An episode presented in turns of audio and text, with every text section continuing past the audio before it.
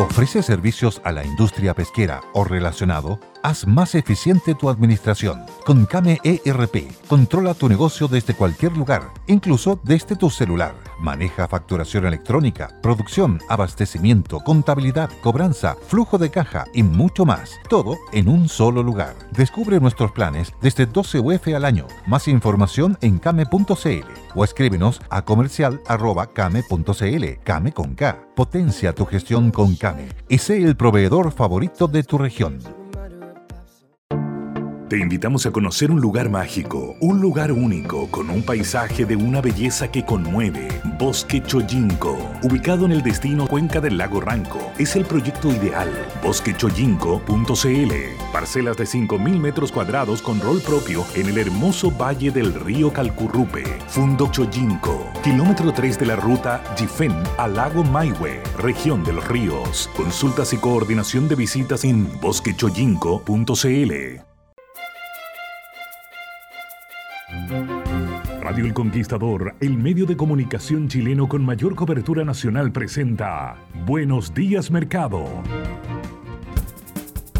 Y estos son los titulares para el día de hoy. Las bencinas suman 45 semanas de alza y probablemente seguirán subiendo los próximos siguientes cuatro meses.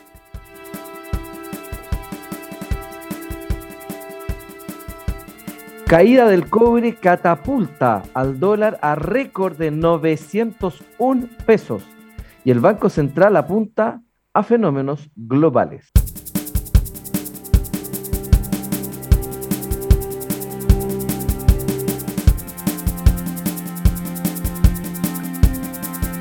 Ya está. ¿Qué tal? ¿Cómo están ustedes? Gusto de saludarlos. Bienvenidos a Buenos Días Mercado, este día viernes, maravilloso viernes 24 de junio día de San Juan. Saludos a los Juanitos, me incluyo. Eh, estamos iniciando el programa aquí con don Tomás, don Willy, con eh, estos temas tan relevantes para el cotidiano acontecer. 45 semanas de alza de la benzina, probablemente decía Tomás, las próximas 12 semanas. Vale decir, sumaremos, si, si se concreta eso, 12 semanas más de alza, más de un año completo de incrementos eh, semanales en el precio de las bencinas. La diferencia es que hace dos o tres semanas ya, dos creo, viene subiendo 12, con un límite de 12 pesos por litro. ¿ah? Y eso marca una realidad un poquito más eh, acuciante todavía. Y el tema del dólar, por supuesto, del cobre, que, que Willy nos contaba antes de iniciar el programa, que sigue bajando hoy día un poquito menos fuerte que ayer, pero a precios desconocidos hace mucho rato, 3.72 creo, Willy, estabas diciendo tú que estaba la cotización a, esta hora de la mañana, ¿no? Así que nada, ustedes dirán eh, por dónde nos apeamos. Mira, yo creo que eh, hay, hay un efecto encadenado, por supuesto, de, la noticia que, que, comento yo, con lo que probablemente nos va a comentar Tomás también después, digamos. Pero eh, ayer el cobre cerró en eh, 3 dólares 89. En este minuto el cobre se está transando en 3 dólares con 72 centavos. Eh, está cayendo 0,76 respecto de la misma hora de transacción de ayer, no respecto del cierre, ¿ah? porque la diferencia es mayor. ¿ah? Entonces, está, cerró en 3 dólares 89 y eso hizo, por supuesto, que el cobre, el perdón, el dólar eh, se volviera loco y sobrepasara la, el techo de los 901 pesos. ¿ah? Eh, y eso obviamente que tiene varias explicaciones, las, las comentamos normalmente aquí a diario hay una correlación negativa entre eh, caída del precio del cobre y aumento en el tipo de cambio. Eh, si uno mira la serie histórica, uno se da cuenta, digamos, que existe esa, visualmente nomás esa correlación negativa. Y eso tiene que ver con, con varias cosas. Eh, el cobre, en general, cuando baja de precio o sube de precio hoy día, ¿ya? afecta contratos contratos que se despachan hoy día, ¿ya? Eh, pero también hay que pensar que los contratos de cobre se trabajan a un año, por lo menos. Por lo tanto, el cobre que se está vendiendo hoy día se, se contractó hace un año atrás. La entrega de hoy día, ¿ah? la que tienen que hacer este mes, digamos, los exportadores. Y eso significa en, la práctica que eh, hoy día el contrato que se, que se, que, se, manda hoy día con factura pro forma, donde se hace toda la, toda la, formalización, digamos, del envío, registra un precio del cobre eh, bastante más eh, bajo ¿ah? que probablemente el cobre con el que se pensó recibir cuando se compró hace un año atrás. Entonces, hoy día, donde hay ciertas señales de cosas que son importantes. Una, el próximo año hay una estrechez, para decirlo de forma bien, bien lúdica, hay una estrechez mundial probablemente eh, más recesiva, sobre todo en Estados Unidos, que probablemente haga que los contratos que se firmen este año sean de menor cantidad. Eso, por supuesto, eh, ajusta los inventarios futuros y probablemente genera una expectativa de caída en el precio, porque va a haber menor, eh, menor demanda. ¿ah? Entonces, eso hace que el, la minería, lo hemos dicho varias veces acá, es un proceso de los que se llaman ongoing, que están permanentemente funcionando. ¿ah? La pequeña y la mediana minería tiene una capacidad de cierre y apertura de una operación bastante más elástica que la mediana y la grande, sobre todo. ¿ah? La minería grande, hoy día, este mes el precio cae o el minero dice el próximo mes esta cuestión va a estar mala, no sube a la mina y, no la abre, así que cerró la mina, no hay problema. O sea, no, echó, no, no, no, no, prendió la camioneta para pasar probablemente por la plaza Copiapó y llevarse a algunas personas a trabajar por arriba. No, no fue, no se levantó nomás. Y está cerrada la mina. Si la quiere abrir, prende la camioneta, pasa por la plaza Copiapó y se va a la, a la faena y abrió. Esa flexibilidad no la tiene la gran minería en particular. La gran minería tiene eh, procesos que son mucho más complejos y que no es fácil de llegar y detener, eh, sobre todo aquellos que están ligados a fundiciones, pues la fundición tiene que estar permanentemente funcionando, porque apagar una fundición y echarla a andar de nuevo con el gasto energético que eso significa y la cantidad de tiempo que eso demora, eh, normalmente se mantienen los hornos encendidos y eso significa que hay que estar permanentemente alimentando el horno con mineral concentrado. Entonces, eh, para la gran minería le es, le es muy difícil eh, paralizar faenas como lo es respecto de lo que es para la pequeña y la, mediana más chica, digamos. La mediana más grande tiene probablemente los mismos problemas que la grande, pero aún peor, digamos, porque toda su estructura de costos es más, más, más cara.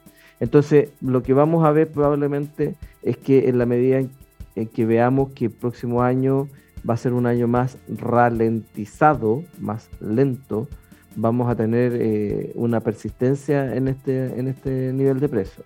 ¿ah? Salvo que China eh, decía ser eh, nuevamente el motor del mundo y empiece a levantar la producción, la actividad económica, perdón, pudiese cambiar este escenario. ¿ah? Y la, la, evidente relación del, del, del, precio del cobre con, con el dólar, eh, hoy día también está influenciado por otros factores que son también, yo comparto con el Banco Central, que son fenómenos globales, digamos, a nivel de Estados. Unidos, cuando Estados Unidos sube la tasa, lo que hace es, eh, lo decía Tomás ayer, succionar dólares de todo el mundo, digamos. ¿ah? Esos dólares go home, vuelven a casa. ¿ah? empiezan a faltar acá, digamos. Claro, y empiezan a faltar acá y por lo tanto hay un exceso de demanda por dólar para poder mandar fuera y eso significa un incremento del precio como el que estamos viendo. Entonces hay, un fenómeno ahí también que, es más internacional en términos del dólar. ¿Cuánto es cuánto? No te sabría eh, eh, atribuir exactamente, pero, pero lo hay. Evidentemente que con la subida de tasas que hizo el Banco eh, la Reserva Federal, la última que hizo, de 75 puntos base, le pegó fuerte al mercado. Oye, sería interesante, Tomás, especular respecto de, bueno, cómo se produce el traspaso de este precio de dólar, digitado por el cobre, por la situación de Estados Unidos, por los temores recesivos, en fin, a inflación y, derivado de aquello, bueno, cómo se viene el tema tasa o cómo se viene eventualmente lo que ya se, eh, respecto a lo cual se empezó a, especular ayer, que es que, oye, amerita o no una intervención antiinflacionaria en el precio del dólar del Banco Central que salga a meterle dólares al mercado, a vender dólares más caro y, si los tiene que recomprar después, para barato y hacer el negocio cambiario, en fin, no sé. ¿Cómo, cómo, cómo lo ves tú? Sin duda, señor Levin, porque claro, este aumento de, que, superó la barrera de los 900 pesos ocurrió el día de ayer. Eh, porque de hecho, si tú consideras que estos niveles se mantengan, vamos a ver cómo va a abrir el mercado en algunos minutos más, si se mantienen durante el resto del mes de junio, de todas maneras el promedio de junio, señor Levin, no es tan distinto del promedio de mayo en tipo de cambio. En mayo el tipo de cambio fluctuó en torno a 849 pesos. En junio, con estos niveles de ahora, el promedio del mes sería 8.56. Entonces, en realidad, no es tan distinto. Ahora, diferente es que efectivamente enfrentemos todo un mes de julio con 900 pesos. Ahí, claro, ahí hay un incremento de 5,1% en el valor del tipo de cambio. Y surge justamente, señor Lavín, lo que se denomina el coeficiente de traspaso. Mm. Es decir, que, ha sido bien estudiado en, en economías latinoamericanas que es, eh, bueno, dado que es habitual tener que enfrentar estas cosas, por, por fenómenos políticos, económicos, etcétera. Corralito, eh, nómbrelo usted, y, va a encontrar algún, algún evento latinoamericano. En el caso de Chile, señor Lavín, estoy mirando los estudios del Banco Central que, que en condiciones eh, en, que, en que efectivamente las ventas del comercio, por así decirlo, están un poco más alicaídas o con una tendencia a estar un poco más alicaídas, que es la situación actual en, el caso de Chile, el coeficiente de traspaso está en torno a 0,3%. O sea, más o menos un tercio de lo que se devalúa la moneda se transfiere a precios domésticos en un periodo de, seis meses, durante los siguientes seis meses. No se traspasa completo, señor Lavín, porque efectivamente los tipos, los comerciantes, perciben que si lo... Claro. claro, o sea, si lo pasas completo, claro, si, si hay listas de espera para comprarse autos nuevos, lo, traspasas entero. Ahí no hay problema. ¿Te fijas entonces toma, toma un tercio de la variación. Sí, un tercio de la variación. Por tanto, si eso es, si, es, si se mantiene esa regularidad, eso nos daría más o menos un punto y medio más de inflación. Uh. Y no es poco, te fijas, o sea, piensa tú, para este año está proyectado que cerremos el año en 10%. Y claro, no es tan fácil saber mes por mes. Sí, yo creo que un poco apresurado cree que en julio se va a absorber todo el shock. No, yo creo que no habitualmente esto toma más tiempo. Comentábamos, señor Lavín, antes de ingresar mm. Al programa, en la particularidad del negocio de los autos nuevos, por ejemplo. Que usted me decía que en el mes de agosto es donde se produce un cambio. Claro, porque ahí eh, eh, se liquidan los autos del, del año, eh, porque ya a contar de septiembre se pueden inscribir los modelos ah, como si fueran del, del, año siguiente. Entonces, ¿Quién sabe por qué, por qué pasa eso y por qué los Una cuestión administrativa nomás de, sí, pero yo no sé. regulatoria. Sí, no, no, claro. ¿Sí? Claro, es exactamente el mismo auto, digamos. O sea, vendido tres meses antes del año en que tú lo estás. Por supuesto. Entonces tiene un valor distinto, porque, lo inscribe como del año siguiente, digamos, en el fondo. Entonces, esto nos podría agregar como un punto y medio, más o menos, al, cierre del año. O sea, en vez de cerrar en 10, cerrar en 11 a 5. Entonces, por cierto, que esto le coloca, le coloca presión al Banco Central, en donde, en donde eh, yo creo que la posibilidad de intervención son lejanas, señor Levin. Porque la intervención, hay que recordar desde que, desde octubre del año 98 nosotros tenemos flotación limpia. Ese régimen cambiario que tenemos en, en, dólar. O sea, el Banco Central ya no lo utiliza como un instrumento de política económica, sino que es una variable de ajuste que pica entre oferta y demanda. Mm. Salvo, señor Levin, que debe enfrentar un shock especulativo como fue en su momento la guerra de Irak, como fue en su momento eh, la, cuando Lula llega al poder, como fue en su momento la crisis argentina y bueno, y como fue en su momento la violencia aquí en Chile, el año 2019, en la cual el tipo de cambio superó los 8.50 y el Banco Central chileno salió a vender. En cambio ahora no estamos ante eso, estamos ante un cambio efectivamente del ciclo económico, que no hace caer el precio de nuestras exportaciones, y estamos ante un cambio del ciclo financiero. En términos de una intervención cambiaría el central, Tomás, podría ser una gota en el mar, digamos. O sea, no... Es una gota en el mar. O sea, salir a vender dólares es una gota en el mar. No, no, no generaría ningún, ningún efecto de verdad al final. Mm. Sería perder las reservas que tenemos. Sabe cuándo parte, pero no cómo ni cuándo termina. Porque tiene que sostener eh, la política. Entonces, Claro, desde ese punto de vista yo creo que es lejano, efectivamente, ello. Con, con el oxígeno que recibe, y ahí ahora va a haber que mirar un indicador que no, no, lo miramos mucho, que es el tipo de cambio real, que es para el mundo, para el mundo transable. Coloquémonos un ejemplo de, de, un viñatero que nos está escuchando, ¿Te fijas? Que exporta sus vinos. Hoy día está ganando con esto. ¿Te fijas? Cada dólar exportado en vino le pagan 900 pesos. Él tiene También- su costo en pesos, casi todos, digamos. Claro, algunos en dólares. ¿te fijas? Algunos en dólares, Fertilizantes, eh, eh, hay algunos en dólares. Pero, sumando y restando, Claro. el tipo de cambio real está más alto de lo que estaba hace un año atrás. Entonces, en esa zona de la economía chilena, que es grande, un tercio de la economía chilena, Mm. hay oxígeno, está entrando oxígeno. Ese- esa es la única locomotora que vamos a tener prendida, no sé si locomotora, pero a lo menos el único motor que vamos a tener prendido el próximo año, porque se va a ver apagado consumo de familia y se va a ver apagado inversión. Y, y gasto de gobierno vamos a ver, pues, vamos a ver cómo va a estar. ¿Te fijas? Pero, Mm. pero claro, este, este, este es el que, el que, por muy malas razones, y en el caso argentino, ante este mismo fenómeno llegan a una conclusión inversa. Pues, señor Lavín. Dicen, oye, Exacto. como, co- como los exportadores ganan, ¿cómo es posible que ganen los exportadores? Hay que cobrarles impuestos por esta ganancia, extraerles este oxígeno que Las están recibiendo. retenciones. Y ahí viene la retención. ¿Te fijas? Ah. Entonces, en el caso nuestro se está produciendo este reordenamiento. Ok, Voy, voy a calculárselo bien para ver el- este tipo de cambio de 900 pesos, cómo es en términos comparativos con, con- con la época de oro exportadora de Vigi, Mm. más o menos. Acuérdate, los fierros primero, Sí. los televisores después. Después. Sí. Claro, lo que pasa es que como que nos acostumbramos a los televisores al tiro, pues, se le viene ese problema. Ahora había, había también ahí una serie de políticas que, que incentivó Vigi que permitían todo esto, estas mejores Sí, pues, reinversión de utilidades en la inversión de compañía. utilidades. Sí, eh, con, con Hernán se bajaron lo- lo- lo- lo- los aranceles también, ¿no? Sí, pues. una- se, se bajó, se bajó los aranceles, se hizo una política multilateral de acuerdos, de acuerdos comerciales. O sea, se preparó, el país se preparó para negociar con el mundo. Esa Fue por la- décadas, la- la esa, esa genialidad de decisión Vigi. Transformó por décadas al, al, al PIB chileno en un PIB dependiente de las exportaciones. En algún minuto llegó a ser, no sé cómo, cómo es ahora, ¿ah? pero debe ser cerca del 60 o 70% del PIB chileno eh, lo calculaba exterior. comercio exterior. Sí, sí, sí, claro. No, clave, versus Brasil, que es menos de la mitad. Claro, No, sin duda, sin duda.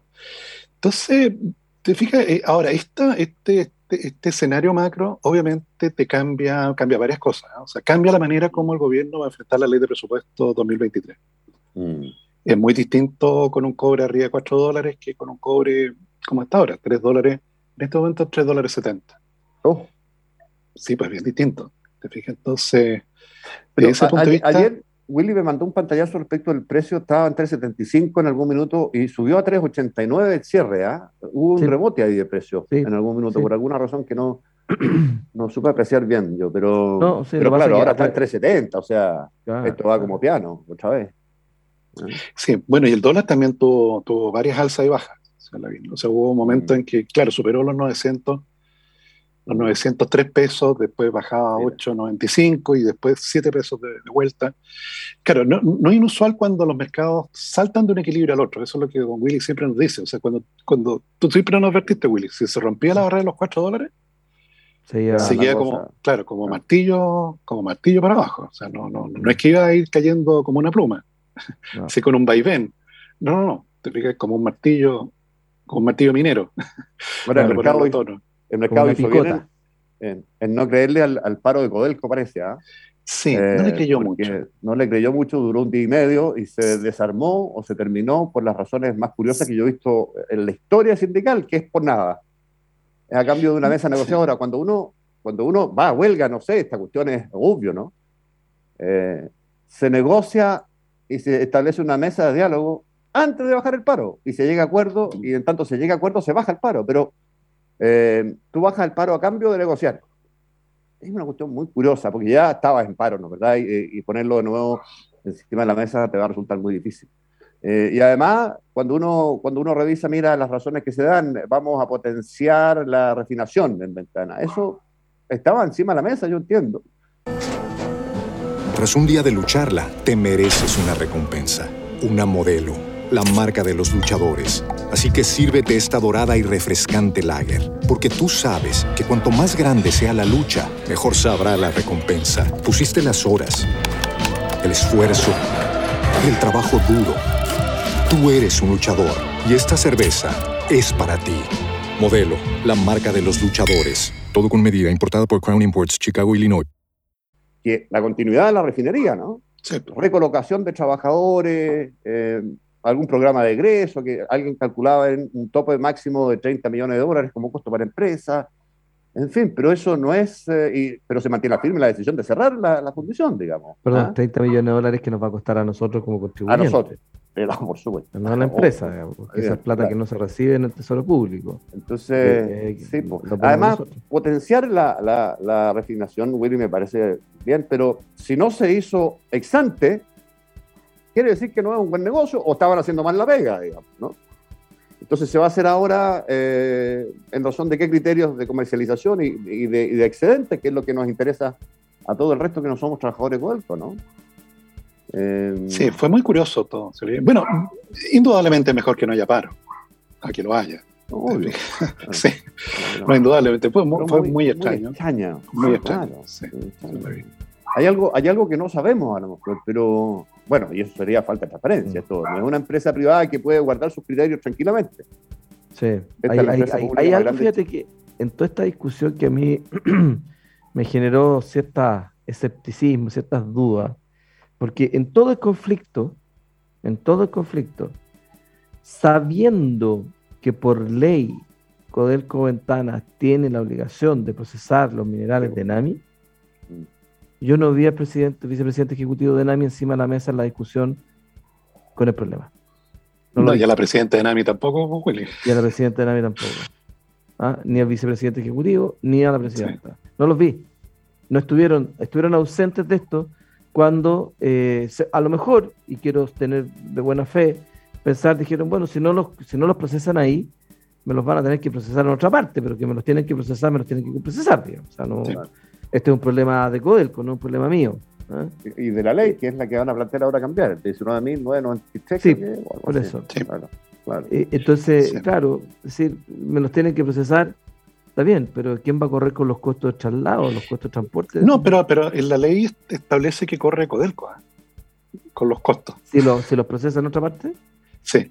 No, ah. si la ley la, dejaron amarrada, muy amarrada. Ahora, pasándole todo el costo a Codelco hay una cuestión, una cifra que, me leía por ahí que me parece interesante, que el costo fundición en, las fundiciones estatales, que creo que sobrevive en Chejo, y corrígeme si me equivoco, además de ventanas, digamos, que son de Coelco, los costos ahí son mucho más altos que en las refinerías privadas. ¿ah? Sí, en general sí, sí no, me acuerdo exactamente el número, pero sí. Hay un diferencial bien sustancial, entonces lo que convendría en términos de gestión de Codelco, obviamente, es, mire, sabe que mis condiciones no siguen para nada, no se invertido un peso hace décadas, vamos con los privados si es que tienen capacidad, porque me sale mucho más barato, digamos. Eh, pero eso políticamente, sindicalmente, obviamente no flota. ¿eh? Porque van a tener que hacerlo, si, al final... Debiera ser, ¿no? Claro. claro. Van a tener que hacerlo. Porque, mm. porque no, porque como dice Tomás, tiene la obligación de procesarlo. Mm. Claro, por eso ahora el franco de batalla se va a ir al Congreso, a la modificación de esa ley en particular. Sí. Oye, eh, ¿qué hora es? La 8.22, 23, 23 de la mañana. Vámonos al corte, si les parece. Regresamos en minutillos más con, con el Buenos Días Mercado.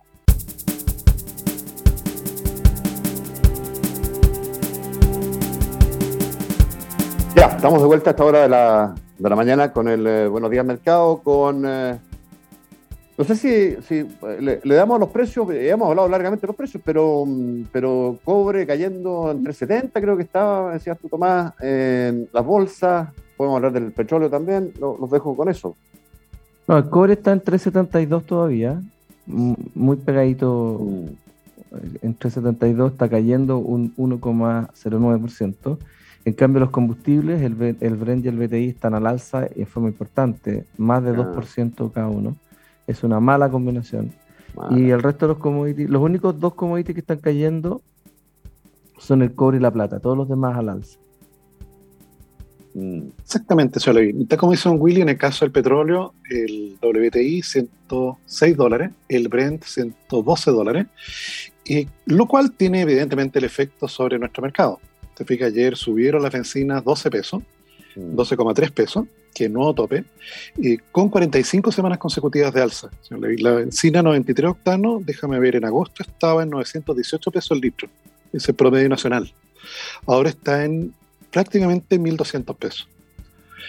Con el subsidio implícito. Te fijas, el subsidio de más de 300 pesos. O sea, estaría probablemente en, casi 1.500 pesos el litro de benzina.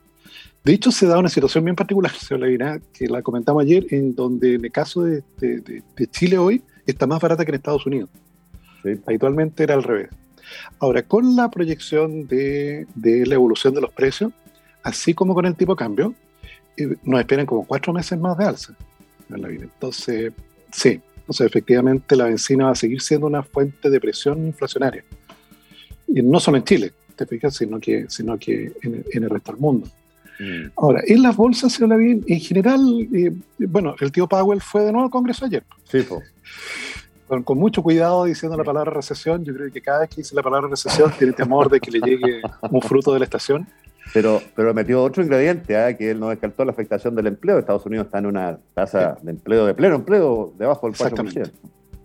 Claro, es una, de una de las fortalezas que ellos tienen, sin duda. Entonces, eh, la bolsa china, señor Lavín, cerró 0,9% arriba, la bolsa japonesa 1,23% arriba, las bolsas europeas todas al alza en este momento. Gran Bretaña subiendo 1,6%, Francia subiendo 2%, Italia subiendo 1%, al igual que España. Y la bolsa americana, eh, que va a abrir en algunos minutos más, en valor futuro también al alza. No, no, no, no tan despampanante, pero entre 0,7 y 0,8. ¿okay? En, mm. este en esta semana para el olvido. ¿ah? No, es una buena, no, es una buena, semana, digamos, pero, pero indudablemente tratando de cerrarla justamente con los muebles que uno alcanzó a salvar del incendio que hubo, eh, eh, sobre todo el día de ayer. Es llamativo. El, tema del petróleo, estaba leyendo que, eh, bueno, el presidente norteamericano Joe Biden se reunió ayer con, creo, las siete mayores productoras de, petroleras de, Estados Unidos para insistir en algo que no consiguió, por lo menos en esa reunión, no directamente el presidente, pero sí su administración, que es que fluyera más petróleo. ¿ah? Y lo que le está pidiendo es un millón de barriles más al día. Eh, y le dijeron, mire, veamos, veamos cómo, cómo navegamos, porque es re difícil a un privado decirle, mira, cambia tu política, tú estás, lo que, está, lo que estás haciendo hoy día es producir menos y ganar, y ganar más. No, produce más y gana menos. Esa cuestión eh, es, una, es, una, cuestión muy difícil. porque día convence o llegas a convencer a alguien eh, que, está en el aparato productivo privado de, de, que tome una iniciativa de esa naturaleza. Entonces, Claro, probablemente ese no acuerdo tenga que ver con, eh, con y no mayor flujo o mayor producción tenga que ver con el alza o el incremento del precio de hoy en el caso del petróleo. ¿ah? Algo, algo hay ahí, seguramente. Pero, pero claro, lo que dices tú, vamos a completar, llevamos 45 y se vienen con toda seguridad, certeza, prácticamente 12 más. O sea, vamos a llegar a 57 semanas, un año, un mes y una semana. Digamos, eh, Claro, y, de ahí veremos, porque a lo mejor sigue de las 12 semanas para adelante, es re difícil de, estimar.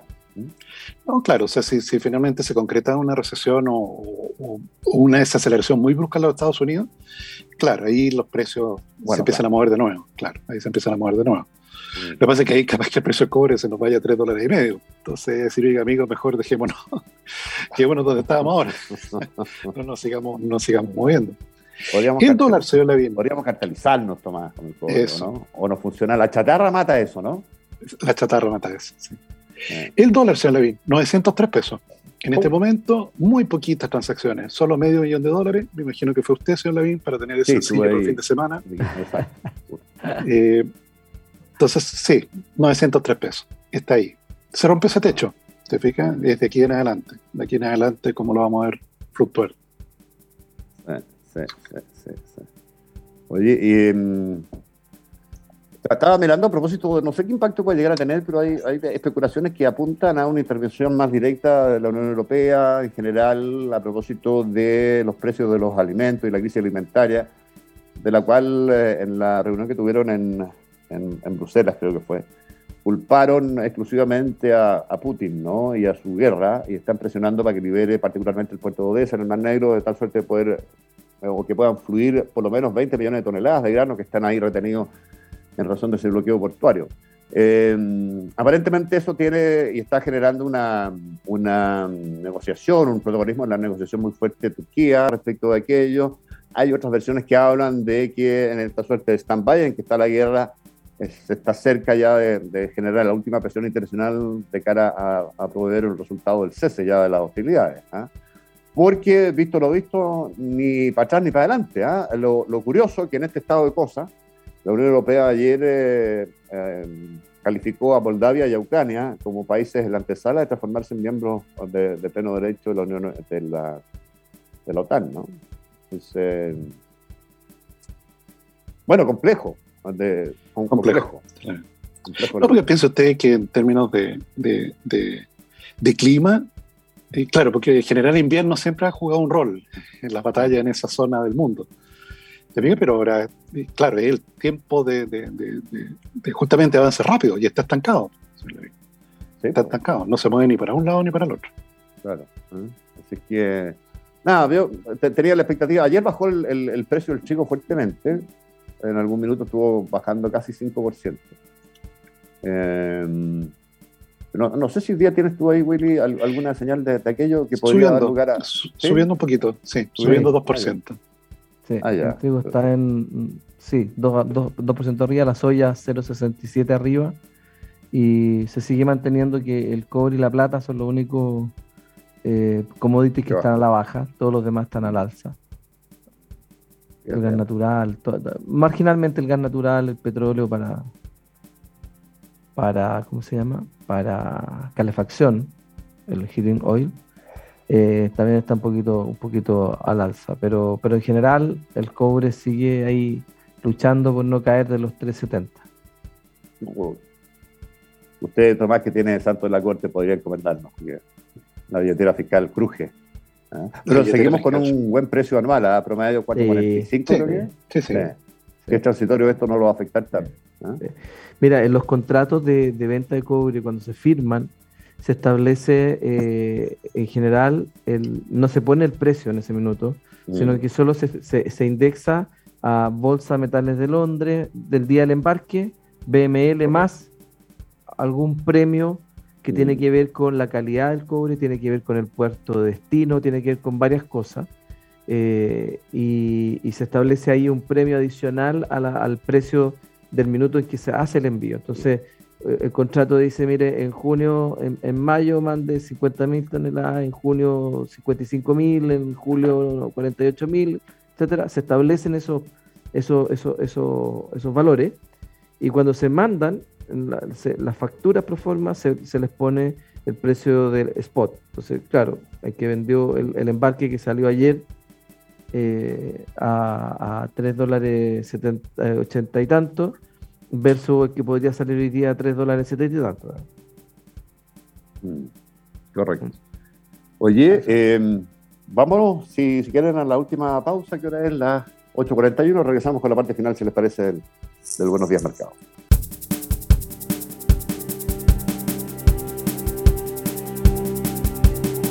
Eh, ya, estamos de vuelta con la parte final del eh, Buenos Días Mercado. Déjenme antes de seguir, Tomás Willy, saludar a parte de nuestros auspiciadores, a Ohio National. Si de su ahorro voluntario se trata, elija Ohio National.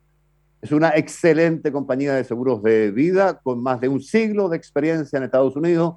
Ohio National es seguros masivos, seguros de vida con APB, seguros de vida con ahorro, seguros para la familia. Si quiere vivir tranquilo, contáctenos en eh, svida.ohionational.cl. Eso.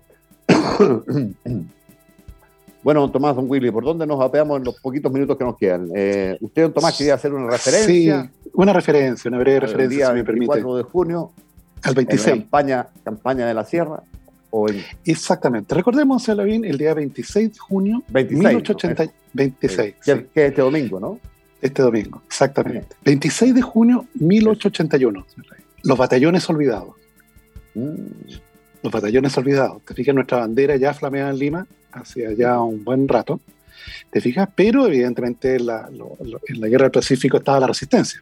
¿Te fijas? El brujo de los Andes. ¿okay? Claro, eh, Abelino Cáceres. Exactamente. ¿Te fijas? Y por tanto, claro, se produce esta situación un poco extraña en la cual, de hecho, varios batallones empiezan a volver a Chile. Y, eh, se produce esto de los batallones olvidados, como se les llamaba, a los que estaban en la sierra, combatiendo en la sierra. En una guerra bastante irregular, Porque claro, las anteriores eran, las anteriores batallas habían sido entre ejércitos profesionales, prácticamente, más o menos. En cambio acá no. ¿te O sea, tenías una situación en la cual había algunos soldados profesionales que comandaban eh, grupos de indígenas para atacar a las tropas chilenas. Entonces, en ese, en ese contexto es que efectivamente se produce Solavini y por eso no están comentados. ¿ah? La batalla o el combate de sangrar, mm. que así se llama la hacienda, la hacienda de sangrar o sangra. porque Esto ocurrió un año antes prácticamente de la concepción, de la batalla de la concepción, que fue el año 82. En que la figura es más o menos parecida. ¿te digo? O sea, tiene efectivamente un destacamento chileno que es rodeado por, eh, por, por las tropas peruanas, por estos grupos, por los montoneros, y que son sometidos a asedio. ¿Te fijas? Y en este caso se produce una situación particular que me parece destacable. ¿Te fijas? Tres, tres elementos. Primero, eh, la buena ubicación. Yo sé que eso es bastante mm. obvio. ¿Te fijas? La chispeza mm. está presente siempre en los chilenos y siempre vamos a buscar la buena ubicación. Hubo allí, señor Lavín, la buena suerte de que el terrateniente de esa zona, ¿okay? Manuel Bento, dirigía las tropas peruanas. Y se había construido una mega casa en esa zona, con eh, techo atornillado, con efectivamente. Eh, era, la mejor casa probablemente de varios kilómetros. Y ahí se metieron las tropas chilenas. ¿Por qué es importante eso, señor Levin? Porque hubo un momento en la batalla en que trataron de incendiar la casa. Pero la casa no era de adobe. Te fijas, la casa tenía techo atornillado. Le tiraron manteca encendida a los techos. Mm. Y Eran techos de zinc si no me recuerdo. Exactamente, exactamente. Y corría. De hecho, en la noche los, los, los, testigos dicen que se dibujaba la casa en llamas. Y los chilenos adentro. los chilenos adentro resistiendo. pero no, no se, al aguante, pero no se incendió la casa propiamente. Mm. Segundo elemento, eh, el reloj. El reloj de los fusiles. ¿A qué se refiere con el reloj de los fusiles, Había heridos, te fijas, gran parte de los, de, los, de, los, hombres de mi capitán Araneda heridos. Misión de los heridos, cargar los fusiles. Siempre tener la mejor, la mejor tecnología, los Comblane. Y por tanto, los heridos no se podían mover, había algunas personas que no se podían, no, no se podían desplazar, pero cada uno de ellos tenía una parte del reloj. Y su misión era efectivamente cargar el fusil. Los que estaban, los que seguían de pie, señor Lavín, siempre recibían un fusil fresco, lleno de munición. Mm. Mm. Entonces, ¿qué es lo que hacía Araneda, mi capitán? Decía, eh, división norte, fuego, flanco izquierdo, y los siete fusiles, los diez fusiles abrían fuego. Mm. Eh, esos mismos soldados partían corriendo, y en la pasada de un lado a otro de la casa recogían los fusiles frescos, llenos de munición. La orden de mi capitán era, ahora el otra, la, otra, la otra parte de la compañía, dispare por la otra ventana. O sea, multiplicó la fusilería. Siempre había un fusil disparando. Mm. Siempre había un fusil disparando. El reloj, el reloj de los fusiles. Siempre había un fusil, un fusil disparando. Fíjate, ¿eh? Claro, porque si, si, si, si, disparo todo y empiezo a rellenar, hay un espacio en que se te vienen encima. Obvio, obvio. Claro, el reloj de los fusiles. Y, los que están descansando gritaban, los que están descansando no me vayan a pisar la pólvora. Eh, entonces, mira, tú estabas de afuera y tú decías, aquí adentro de esta cuestión hay 100 gallos. claro, exacto. Y eran, y eran siete soldados, señor Lavín, que corrían de una ventana. Bueno, bueno y sano, porque el resto hubo una veintena de muertos chilenos. Sí, Y el tercer elemento, señor Lavín, la chispeza. La chispeza. Eh, mi, mi, mi, capitán Aranea eh, eh, redacta, toma una hoja de papel y redacta un oficio. Dirigido a él, antefechado, antefechado, diciendo, mire Aranea, que vamos a llegar con tropa de refuerzo, en tal fecha, prepárese, tiene que tener rancho preparado. él, esa hoja la deja en una parte de la casa que él sabía que en una oleada de ataque peruano, esos papeles se los iban a llevar. Y habrá refuerzo y todo aquello. Exactamente. Tal cual, pues lo Viene esa oleada, toman esa hoja de papel y, eh, eh, y el peruano se la creyó completa. Creyó completo el artículo. De que de verdad se venía, eh, se venía, no sé, se venían los troyanos, se venían los romanos. Agarraron las ovejas, creo, y se mandaron cambiar. Exactamente. Y bueno, al, tiempo después, o sea, algunas horas después, bueno, más de unas horas, prácticamente un día y medio después, llegan los refuerzos, efectivamente. Y se sorprenden de ver todo quemado. Te pica todo quemado por la manteca y todo esto, y arriba, arriba de la casa, flameando la bandera chilena. Limpiecita. Porque bueno, la otra la habían quemado. ¿te Pero, la bandera chilena efectivamente flameando arriba. ¿Okay? Entonces, bueno, efectivamente un recuerdo de, de, de, de esta chispeza, ¿te fijas? De los del WIN. Esto, por Propia del WIN, pues, del primero de línea. ¿Ah? Hoy día, señor Lavín, ah, efectivamente, ah, la compañía José Luis Araneda está eh, en la escuela militar, allí donde está la compañía, y los oficiales de reserva eh, pertenecemos a ella. Mm. Nosotros estamos ahí, recordando a nuestro capitán Araneda. Mm, sí, qué, bonita historia. Eh, Tomás, tiene un, algo, siempre ha tenido algo controversial, según estuve mirando esa, esa batalla, porque se la endosan como triunfo y se celebra como tal en Perú. Sí pero no lo es, po. no. final de cuentas fueron víctimas de un ardid, de un engaño muy significativo. Así que, claro, no me sumo a, su, a su palabra. Oiga, ¿se nos mandó a cambiar alguna mala cara, Willy? Ahí está el No, es que fue a prender los hornos, fue a prender los hornos. no sé, hubo un blackout y se fue todo, sí, se fue todo a cero, a negro. Viernes a esta hora son claves, Willy, con usted como protagonista, pues. Sí, hoy día, fíjate, traigo una receta un poquito más compleja. Es simple, pero es compleja en el sentido que es una comida eh, así como para, disfrutar con, en, la mesa con amigos. ¿ah?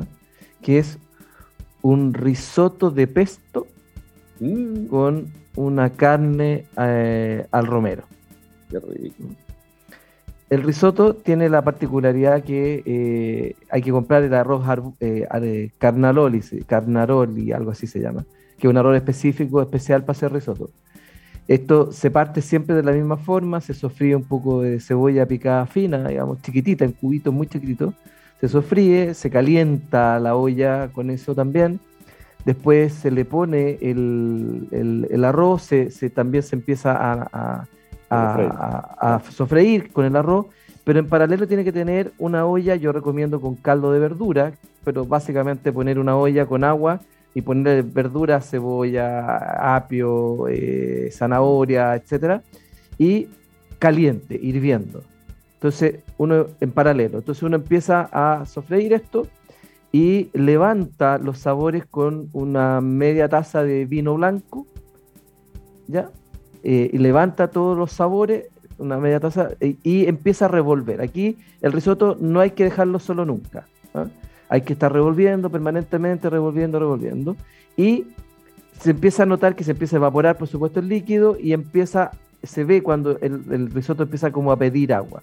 Y ahí con un cucharón, con el agua hirviendo, se lo va poniendo de a uno y le da vuelta, le da vuelta, le da vuelta. Esto se demora como unos 18 o 20 minutos más o menos. ¿ah? Estar ahí dándole vuelta hasta que uno empieza a ver que el, arroz empieza a, hidratar, empieza a aumentar su volumen, qué sé yo. Hasta ahí no le hemos puesto nada más que eh, la cebolla y, el vino.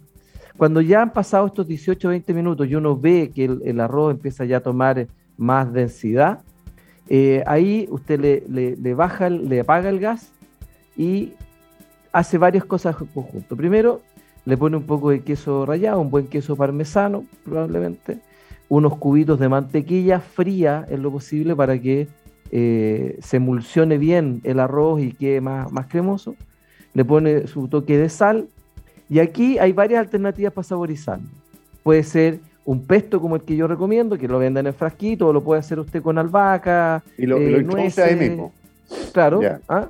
Y se lo echa, eh, la pasta esa se la echa mismo, o puede hacer eh, eh, pimentones asados, como hemos comentado aquí que también se hace, se pasan por la 1, 2, 3 o por la, por la juguera y esa, esa pasta se pone y lo saboriza con pimentón, con albahaca, puede ser con cilantro, puede ser con cualquier, cualquier producto. Mm. Yo hoy día estoy trayendo el, el pesto, toma unas 2 o 3 cucharadas de pesto y lo empieza a mezclar y lo deja ahí reposar una vez que ya está todo integrado.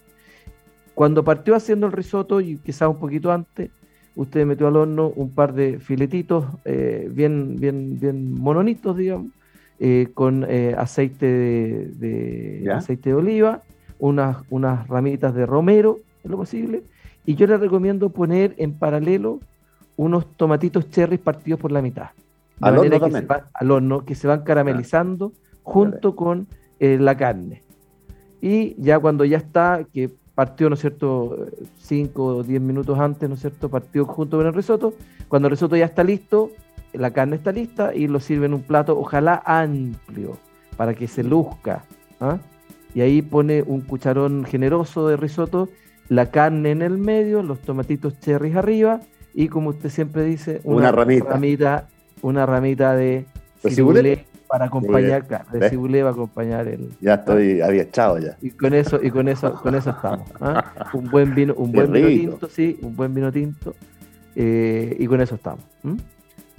Ya está, no, maravilloso. Me tincó mucho el risotto, me encanta a mí, la verdad, para ser franco. Es complicado hacer para que quede rico y bien, bien hecho, ¿eh? que no se te pase el punto. Pero bueno, es desafío del bueno, chef. mira, hay mucho. las recomendaciones no comerlo muy cocido porque queda muy blando, no tiene que ser más bien al dente. ¿ah? Al dente. Y ahí uno lo va probando. Al dente significa que uno lo, muerde y hay cierta resistencia a la mordida. Correcto. ¿ah? Ahí, porque después además después se sigue cocinando, pues, con el calor se sigue cocinando. Correcto. Oiga, ya, don Willy, siempre nos agrada don Tomás, eh, don Sebastián, que está allá. Nos reencontramos on Monday. Que lo pasen regio, ¿ah? El, martes, el martes, el martes. El martes, ¿verdad? Oiga, pero me acaba de recordar la mejor noticia del día. De semana largo. Toda la razón, San Pedro y San Pablo, acercado a lunes, que es el 29, ¿no? Pero será el, el, 20, el 27. 7, sí. Ya, estupendo. Ya. Buenos días. Regio, ¿ah? Chao. Muy buen día.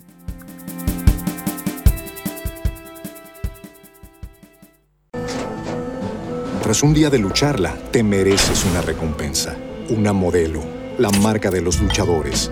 Así que sírvete esta dorada y refrescante lager, porque tú sabes que cuanto más grande sea la lucha, mejor sabrá la recompensa. Pusiste las horas, el esfuerzo, el trabajo duro.